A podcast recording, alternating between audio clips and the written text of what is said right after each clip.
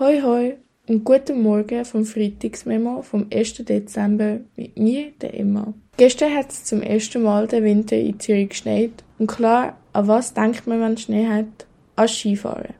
Und tatsächlich haben ein paar Skigebiete wegen dem Schneefall ihren Saisonstart vorgeschoben und wenn ihr wollt, könntet ihr also schon das Wochenende Skifahren. Es gibt aber auch noch andere News aus dem Skisektor und zwar hat der US-Konzern Vail Resorts, dem rund 42 Skigebiete verteilt auf der ganzen Welt gehört, Skigebiet Crans Montana im Wallis für rund 120 Millionen gekauft. Erst im März hat Vail Resorts bereits die Hälfte vom riesen Skigebiet an der Mazedon gekauft oder besser gesagt übernommen vom vorherigen Investor. Mit diesen beiden Skigebieten expandiert Vail Resorts jetzt nicht nur in die Schweiz, sondern auch erstmals in Europa. Bell Resorts will unter anderem in den Schweizer Epic Pass investieren.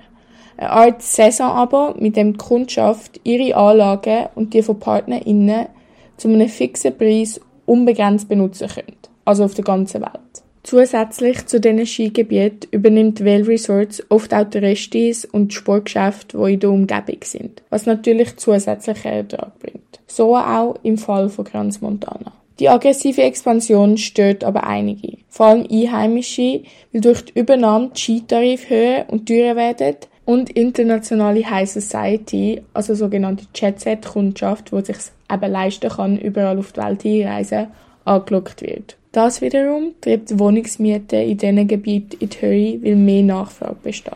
Und das führt dann auch zu höheren Lebenskosten für Einheimische. Trotzdem blickt der Tourismuschef von Crans Montana irgendwie positiv auf die Übernahme, da in Zukunft laut ihm dann mehr Sicherheit und Stabilität im Betrieb herrscht. Vail Resorts ist seit den 2000er stark gewachsen und wird wohl auch in Zukunft neu in der Schweiz expandieren und ein wichtiger Spieler dort sein. Schauen wir noch kurz auf die Schweizer Politik. Und zwar gibt es im Parlament gerade eine Diskussion um die Asylanerkennung von Afghaninnen. Die hat der Bundesrat im Juli nämlich geändert, damit Frauen aus Afghanistan jetzt Asylanerkennung erhalten, weil sie in ihrem Land systematisch verfolgt werden und sich ihre Menschenrechtsposition durch das Taliban-Regime drastisch verschlechtert hat.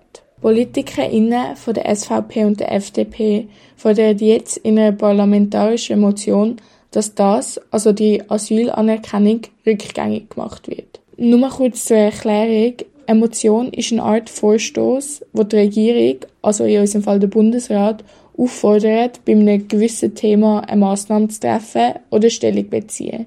Eingereicht wurde ist jetzt in unserem Fall die Motion vom Parlament. Jedoch liegt Umsetzung vom Asylrecht grundsätzlich beim Bundesrat. Darum ist jetzt Diskussion, ob die Motion überhaupt was bewirken kann und ob das Parlament bei der Änderung der Asylanerkennung mitreden darf. Grundsätzlich muss der Bundesrat nämlich das Asylgesetz und Flüchtlingskonvention befolgen. Was besagt, dass Personen, die zum Beispiel aufgrund ihrer Rasse, Religion, Nationalität oder Zugehörigkeit zu einer sozialen Gruppe ernsthaften Nachteil ausgesetzt sind, erstens nicht dürfen zur Ausreise gezwungen werden und zweitens die Schweiz denen vorübergehend Schutz gewähren muss. Und der Fakt kann auch das Parlament mit der Emotion nicht beeinflussen. Auf jeden Fall wird die Änderung von der Asylpraxis in der kommenden Wintersession noch genauer diskutiert und wir werden bestimmt noch mal davon hören.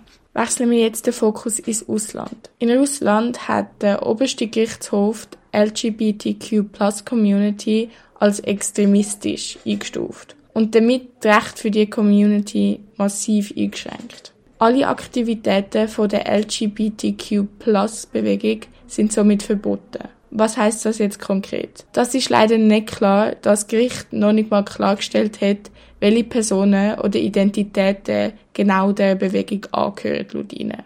Und somit sind Auswirkungen auch recht unklar. Klar ist aber, dass das Vorgehen von Russland extrem repressiv ist und die LGBTQ-Plus-Community weiter marginalisiert, also ausgrenzt und in der Öffentlichkeit mundtot macht.